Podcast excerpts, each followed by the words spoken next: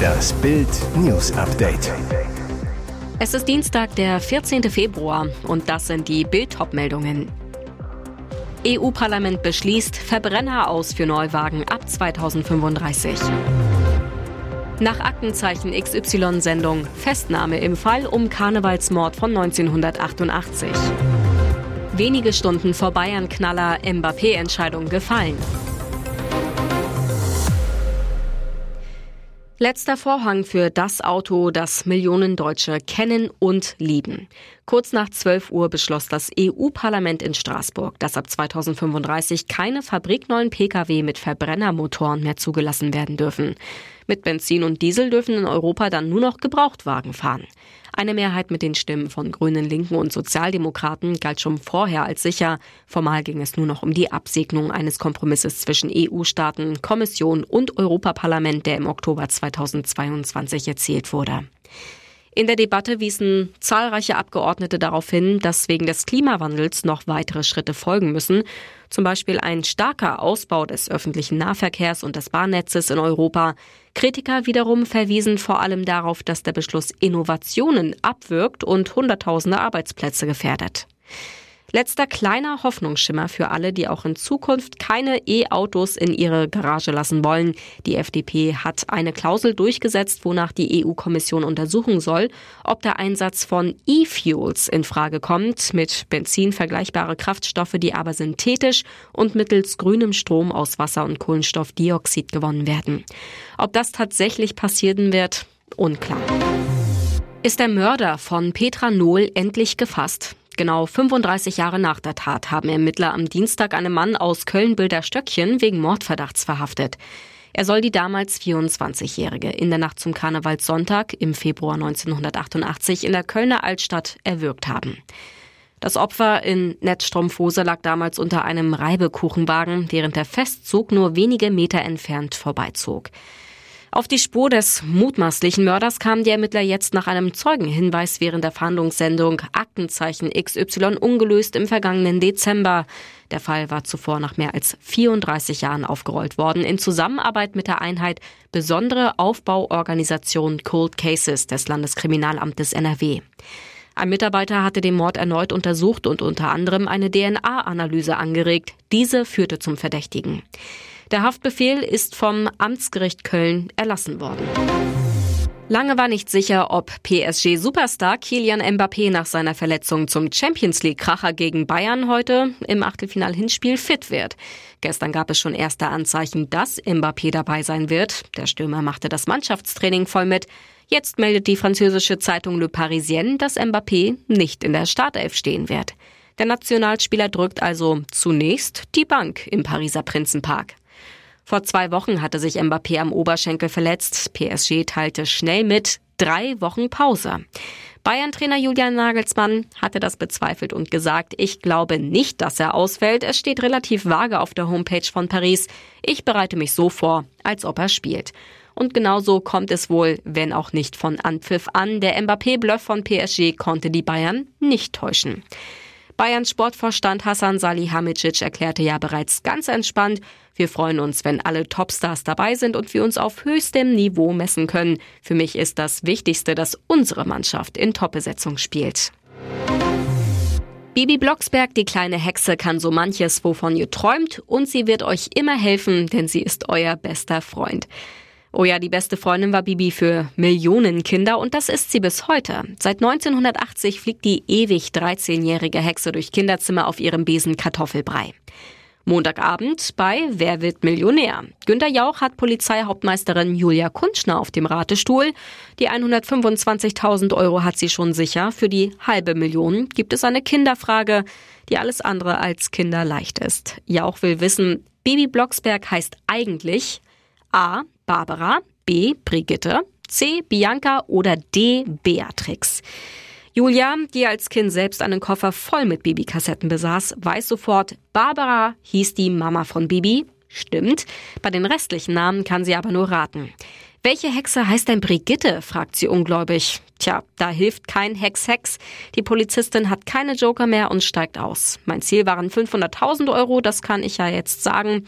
125.000 Euro sind so viel Geld und dafür habe ich jetzt zu wenig Vermutung. Getippt hätte sie auf Bianca, also alles richtig gemacht, denn Bibis richtiger Name ist tatsächlich Brigitte. Bibis echter Name wurde einst in Folge 2 Kapitel 5 erwähnt. Dort heißt es, der Schulleiter geht die Klassenliste durch und ruft Brigitte auf. Brigitte Blocksberg, wow, das wussten sicherlich nicht mal die größten Bibi-Fans. Und jetzt weitere wichtige Meldungen des Tages vom Bild Newsdesk. Aus Kostengründen Ford streicht 2300 Jobs in Deutschland. Massiver Stellenabbau bei Ford. Der US-Autobauer will in Köln und Aachen 2300 Arbeitsplätze einsparen. Die sei aus Kostengründen nötig, teilte Ford am Dienstag mit. In Köln arbeiten derzeit rund 14.000 Menschen für Ford, in dem Aachener Forschungszentrum circa 200. Die meisten Jobs sollen in den nächsten drei Jahren in der Kölner Entwicklungsabteilung wegfallen. Zudem ist die Verwaltung betroffen. Die heute angekündigten Maßnahmen richten die Produktentwicklungsorganisation und die Verwaltungsfunktionen von Ford in Europa auf ein kleineres, fokussiertes und zunehmend elektrisches Produktportfolio aus, sagte Deutschlandchef Martin Sander. Ziel sei eine schlankere, wettbewerbsfähigere Kostenstruktur. Ford beschäftigt hierzulande insgesamt 19.000 Mitarbeiter. Der Betriebsrat hatte das Vorhaben bereits im Januar publik gemacht und damals sogar den Wegfall von bis zu 3.200 Jobs in Köln und Aachen befürchtet.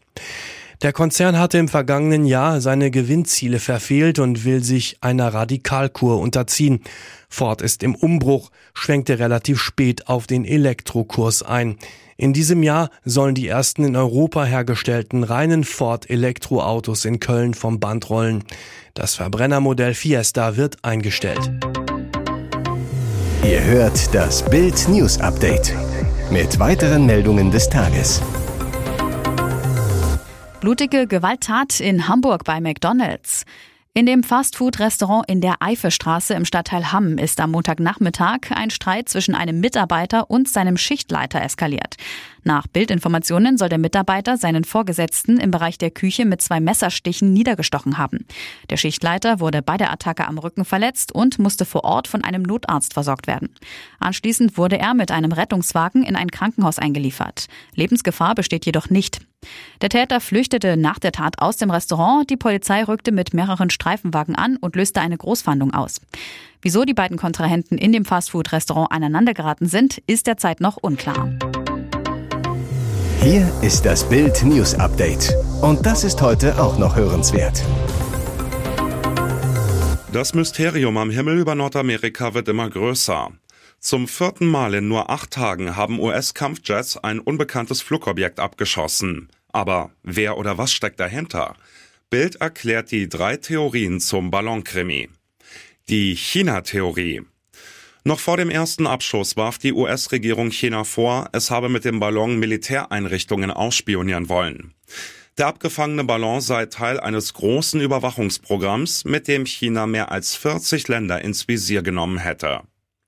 Die Russland-Theorie. Nach dem zweiten Abschuss über Kanada meldeten sich mehrere US-Piloten.